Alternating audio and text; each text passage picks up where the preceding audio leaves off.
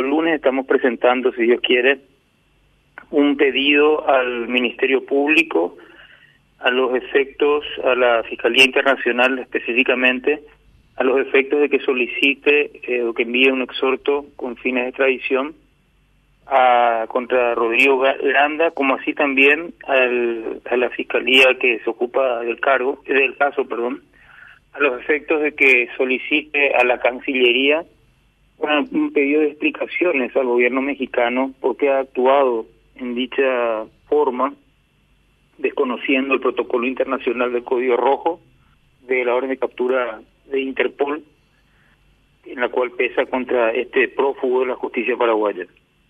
Mira, si probó una vez de salir de su país, irse cómodamente, para no ser vulgar, panchamente a un congreso ideológico a, a México, no descartamos la posibilidad de que lo haga de nuevo, o a México o a cualquier otro lado. imagino que esta vez se va a quedar un poco más quietito ya, porque tuvo la desagradable este, situación de por lo menos estar demorado con un estatus especial, ¿verdad?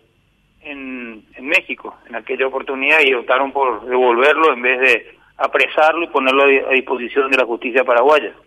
Eh, sí, efectivamente. Eh, pero entonces, ¿qué es testimonial el pedido que van a hacer? Y mira, si no le trajimos ya a, a Ron y Martí, y, y Colmán creo que también había caído más, si no mal no recuerdo. Granda sería un utópico, pero por lo menos queremos dejar sentada una postura como víctimas de un crimen tan horroroso como fue el de, inmundo como fue el de Cecilia.